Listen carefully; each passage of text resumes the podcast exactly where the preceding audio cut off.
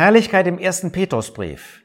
Das ist eine Seite der Person des Herrn Jesus und unseres Glaubenslebens, die untrennbar verbunden ist mit seinen Leiden, mit den Leiden des Herrn Jesus und mit unseren Leiden. Die Herrlichkeit ist das sichere Ziel des Christen. 14 Mal oder 15 Mal finden wir Herrlichkeit in dem ersten Petrusbrief. Und das große Thema ist ja durch Leiden zur Herrlichkeit. Das heißt, die Herrlichkeit ist das zukünftige Teil des Gläubigen. Der Herr Jesus ist jetzt schon in der Herrlichkeit, aber diese Herrlichkeit wird auch bei ihm erst in der Zukunft sichtbar. Wie immer ist der Herr Jesus tatsächlich das Vorbild und das Beispiel für diese Herrlichkeit. Der Herr Jesus selbst hat das schon den Emmaus-Jüngern gesagt in Lukas 24. Musste nicht der Christus dies leiden, nämlich sein Leiden am Kreuz von Golgatha und in seine Herrlichkeit eingehen? Erst leiden, dann die Herrlichkeit. Und genauso ist es auch bei uns. Davon spricht der Apostel Paulus zum Beispiel in Römer 8. Da zeigt er in Vers 17, wir, die wir Kinder Gottes sind, sind auch Erben, Erben Gottes und Miterben Christi, wenn wir nämlich mitleiden, damit wir auch mitverherrlicht werden. Wenn wir heute bereit sind zu leiden, und das sind wir als Christen, wir sind bereit, heute Verwerfung anzunehmen, Verfolgung anzunehmen, vielleicht auch mit Krankheiten ähm, herausgefordert zu werden. Aber dann wissen wir, dass wenn wir jetzt bereit sind, das ein Stück weit zu durchleiden, zu durchstehen, dass wir einmal mit Herrlichkeit gekrönt werden. Und was ist der Vergleich zwischen den beiden? Der Apostel fährt fort in Vers 18. Ich halte dafür, dass die Leiden der Jetztzeit nicht wert sind, verglichen zu werden mit der zukünftigen Herrlichkeit. So schwer die, Lehr äh, die Leiden heute sein mögen, manche müssen sehr leiden. Durch Krankheit, durch Verfolgung in manchen Ländern dieser Welt. Aber die zukünftige Herrlichkeit ist weitaus, weitaus größer. Und das darf uns ermutigen, die Leiden in der heutigen Zeit auf uns zu nehmen. Damit sind wir bei den äh, Herrlichkeiten in dem ersten Petrusbrief. Was heißt eigentlich Herrlichkeit? Herrlichkeit bedeutet die Offenbarung des Wesens und des Handelns Gottes. Das heißt, Gott offenbart sich. Er hat sich in Christus vollkommen offenbart. Und diese Offenbarung ist auch durch die Herrlichkeit. Das heißt, die Herrlichkeit, die der Herr Jesus jetzt hat, offenbart etwas von der Größe, von der Majestät, von der Ehre, von Gott selbst. Und das ist auch in der Zukunft so, wenn wir diese Herrlichkeit haben dürfen. Nun, wir beginnen äh, mit der Person des Herrn Jesus, auch in diesem Brief. In Kapitel 1, Vers 11 finden wir, dass schon die alttestamentlichen Propheten, die, wie der Apostel schreibt, von den Leiden sprachen, als er, der Prophet, von den Leiden oder der Geist Christi, der in ihnen wirkte, von den Leiden, die auf Christus kommen sollten, zeugte und von den Herrlichkeiten danach zuvor gezeugt hat. Das heißt, die Propheten im Alten Testament haben durch den Geist Christi, haben sie von den Leiden des Herrn Jesus gesprochen, die er damals auf der Erde haben sollte, aber sie haben auch von der Herrlichkeit gezeugt, die der Herr Jesus einmal haben wird, sichtbar vor dieser Welt, die einmal alle sehen werden. Und das ist das große Thema der alttestamentlichen Prophetie.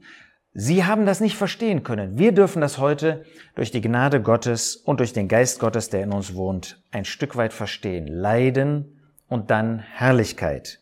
Dann finden wir in Kapitel 4, Vers 11, ähm, dass davon gesprochen wird, dass dem Herrn Jesus die Herrlichkeit ist und die Macht von Ewigkeit zu Ewigkeit. Ihm gehört diese Herrlichkeit von Ewigkeit zu Ewigkeit. In alle Ewigkeit wird der Herr Jesus diese Herrlichkeit und die Macht und die Majestät besitzen. Und Gott gibt ihm das als Lohn dafür, dass er hier auf dieser Erde so sehr gelitten hat. In Kapitel 5, Vers 11 gibt es in einigen Manuskripten auch nochmal den Begriff der Herrlichkeit. Ihm, das ist Gott, sei die Herrlichkeit und die Macht von Ewigkeit zu Ewigkeit. Amen. Aber es gibt einige Manuskripte ähm, und ich habe den Eindruck, ähm, dass das ursprünglich ist, wo nicht auf die Herrlichkeit hingewiesen wird, sondern auf die Macht, wo diese Macht gerade in Gegensatz ähm, gestellt wird zu dem, was vorher über den Teufel gesprochen wird, ähm, der gegen die Gläubigen tätig ist. Und da wird gerade die Macht, die Gott hat und die sich in dem Herrn Jesus kundtut, wird dort in besonderer Weise betont. Wir wollen uns dann als zweites die Herrlichkeit anschauen, die mit uns Gläubigen verbunden wird. Kapitel 1, Vers 8. den ihr Christus, obgleich ihr ihn nicht gesehen habt, liebt, an welchen glaubend, obgleich ihr ihn jetzt nicht seht, ihr mit unaussprechlicher und verherrlichter Freude frohlockt. Obwohl die Herrlichkeit noch vor uns liegt, dürfen wir jetzt schon eine verherrlichte Freude haben. Eine Freude, die in dem Himmel keine andere Freude sein wird. Auch wenn wir verherrlicht sein werden, auch dem Körper nach, wird diese Freude nicht anders sein als das, was wir jetzt schon haben, wenn wir auf den Herrn Jesus sehen, wenn wir an den Herrn Jesus denken, an den wir, obwohl wir ihn nicht sehen können, jetzt schon glauben. Dann finden wir in Kapitel 4, in Vers 11, dass unser Dienst verbunden wird mit der Herrlichkeit, mit der Verherrlichung Gottes. Wenn jemand redet, so rede er als Aussprüche Gottes. Wenn jemand dient, so sei es als aus der Kraft, die Gott darreicht, damit in allem Gott verherrlicht werde durch Jesus Christus. Das heißt, wenn wir dienen, dann dienen wir nicht einfach nur, um zu dienen, nicht nur, weil wir einen Auftrag haben, sondern in erster Linie, weil wir Gott verherrlichen wollen. Das Ziel jedes Dienstes ist, dass Gott geehrt wird, dass etwas von Gottes Größe, von Gott selbst, von seinem Wesen, von seinem Handeln sichtbar wird. Dann in Kapitel 5, Vers 1 sagt der Apostel Paulus, dass er Zeuge der Leiden des Christus war und dass er auch Teilhaber der Herrlichkeit sein wird, die offenbart werden soll. Der Apostel Petrus, er wird Teilhaber dieser Herrlichkeit des Herrn Jesus sein, wenn der Herr Jesus wiederkommen wird und offenbart wird. Und wir dürfen das durchaus auch auf uns anwenden. Auch wir dürfen teilhaben an dieser Herrlichkeit, wenn der Jesus wiederkommen wird, wenn wir ihn umgeben werden. Was für eine Würdigung, Wertschätzung, dass wenn wir heute bereit sind zu dienen, wenn wir heute bereit sind, für den Herrn Jesus zu leben, oder sind wir, dann werden wir auch Anteil haben an dieser wunderbaren Herrlichkeit. Kapitel 5, Vers 4. Und wenn der Erzhirte offenbar geworden ist, wenn der Herr Jesus sichtbar kommen wird hier auf diese Erde als dieser Oberhirte, der oberste Hirte, so werdet ihr die unverwelkliche Krone der Herrlichkeit empfangen dann werden auch wir eine Belohnung bekommen. Alle die, die diesen Ältestendienst hier auf dieser Erde tun oder die in einer gewissen Hinsicht diesen Hirtendienst auf dieser Erde für den Herrn zum Wohl der Geschwister, der Gläubigen tun.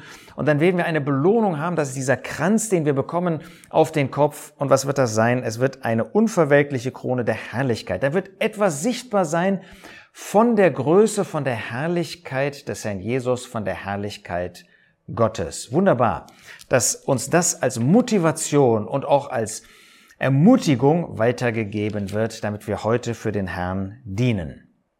Dann zeigt uns dieser Brief auch eine Verbindung von Christus mit den Gläubigen, von Gott mit den Gläubigen. Denn wir sind heute tätig und tun das im Blick auf die Herrlichkeit des Herrn Jesus. Wir haben das schon bei dem Dienst gesehen. In Kapitel 1, Vers 7 heißt es, dass die Bewährung unseres Glaubens viel kostbarer als die des Goldes sein soll, das vergeht, aber durch Feuer erprobt wird, damit es befunden werde zur Lob und Herrlichkeit und Ehre in der Offenbarung Jesu Christi. Wenn wir heute uns im Glauben bewähren, dann wird Christus verherrlicht werden bei seinem Kommen. Wunderbar, dass wir heute dazu beitragen können, dass die Herrlichkeit des Herrn Jesus groß wird vor den Augen der Menschen. Kapitel ähm, 4, Vers 21 heißt es dann weiter, nein, Kapitel 1, Vers 21, die ihr durch ihn an Gott glaubt, der ihn aus den Toten auferweckt und ihm Herrlichkeit gegeben hat, damit euer Glaube und eure Hoffnung auf Gott sei. Wir glauben an den Gott, der Christus aus den Toten auferweckt hat und ihm Herrlichkeit gegeben hat. Das heißt, dadurch, dass wir an Gott glauben, glauben wir auch an den Herrn Jesus und werden verbunden mit dem, dem Gott diese Herrlichkeit gegeben hat, indem er ihn aus den Toten auferweckt hat. Denn dadurch, dass wir an dieses Werk des Herrn Jesus glauben und an den, den Gott auferweckt hat, dadurch werden wir verbunden mit diesem Herrn der Herrlichkeit. Und dann finden wir in Kapitel 4, Vers 14, wenn ihr im Namen Christi geschmäht werdet, glückselig seid ihr, denn der Geist der Herrlichkeit und der Geist Gottes ruht auf euch. Wunderbar, dass dieser Geist der Herrlichkeit und der Geist Gottes auf uns ruht, wenn wir bereit sind, heute geschmäht zu werden. Ja, dann ist das, was den Herrn Jesus prägt, diese Herrlichkeit, dann schenkt Gott uns einen Genuss, ein Bewusstsein davon, damit wir in diesen Leiden ausharren. Ja, schon zuvor in Vers 13 hat er gesagt, Insoweit ihr der Leiden des Christus teilhaftig seid, freut euch, damit ihr auch in der Offenbarung seiner Herrlichkeit mit Frohlocken euch freut. Ja, wir dürfen jetzt schon dieses Frohlocken gewissermaßen vorwegnehmen, dass der Herr Jesus haben wird, wenn er wiederkommen wird in Macht und Herrlichkeit. Dann in Kapitel 4, Vers 16 fügt er an, wenn aber als Christ wir leiden sollen, so schäme er sich nicht der Christ, sondern verherrliche Gott in diesem Namen. Als Christen leiden wir hoffentlich nicht wegen böser Taten, sondern weil wir zu Christus gehören. Und auf diese Weise können und werden wir Gott verherrlichen. Ja, es ist der Gott aller Gnade, wie es dann zum Schluss in Vers 10, Kapitel 5, Vers 10 noch heißt, der Gott aller Gnade, der euch berufen hat zu seiner ewigen Herrlichkeit in Christus Jesus, nachdem ihr eine kurze Zeit gelitten habt. Wir haben eine wunderbare Beziehung zu diesem Gott aller Gnade. Er hat uns berufen und er hat uns berufen zu seiner eigenen, zu seiner ewigen Herrlichkeit. Und das dürfen wir jetzt schon genießen. Das ist jetzt die Ermutigung für unseren Glauben, für unser Glaubensleben, dass er uns verbinden wird mit dieser Herrlichkeit, die nur in der Person des Herrn Jesus zu finden ist. Dann finden wir allerdings auch in diesem Brief, dass Herrlichkeit genannt wird in Verbindung mit Ungläubigen. Da wird zuerst in Kapitel 1, Vers 24 gesagt, dass alles Fleisch ist wie Gras und alle seine Herrlichkeit wie des Grases Blume. Das Gras ist verdorrt und die Blume ist abgefallen. Das heißt, die Herrlichkeit der Ungläubigen ist wie das verdorrte Gras. Da ist nichts zu sehen von Herrlichkeit. Alles, was von ihnen sichtbar ist, spricht von Vergänglichkeit und letztlich von Tod, von Gericht. Was für ein Unterschied zu dem Gläubigen, der mit der Herrlichkeit Gottes verbunden wird.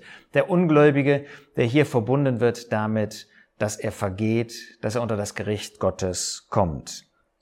Und dann finden wir in Kapitel 2, Vers 12, dass wir unseren Wandel als Gläubige unter den Nationen ehrbar führen, damit sie die Ungläubigen, worin sie gegen euch als Übeltäter reden, aus den guten Werken, die sie anschauen, Gott verherrlichen am Tag der Heimsuchung. Ja, wir sollen jetzt so leben, und der Christ tut das, dass diese Menschen, diese ungläubigen Menschen, wenn sie einmal unter das Gericht Gottes kommen, nicht mit dem Finger auf uns zeigen können, sondern dass sie sagen, ja, die haben etwas von der Herrlichkeit Gottes gezeigt. Wir müssen Gott verherrlichen, müssen diese ungläubigen Menschen dann sagen, weil es Menschen gab, die Gott verherrlicht haben, die zur Ehre Gottes gelebt haben, die ein Hinweisschild auf den Herrn waren, aber wir haben das nicht angenommen. So sehen wir in dieser vielfältigen Weise Herrlichkeit des Herrn Jesus, des Gläubigen, des Gläubigen, der sie mit Gott verbindet, aber auch dieser furchtbare Ernst für Ungläubige, dass ihre Herrlichkeit endlich ist, ja, dass diese Herrlichkeit von ihnen von dem Tod spricht. Ach, wenn noch einer ist, der hier zusieht bei diesem Video und noch nicht Jesus als Retter angenommen hat, dass er es heute tut, damit auch er verbunden wird mit der Herrlichkeit Gottes, mit der Herrlichkeit, die es in dem Herrn Jesus gibt.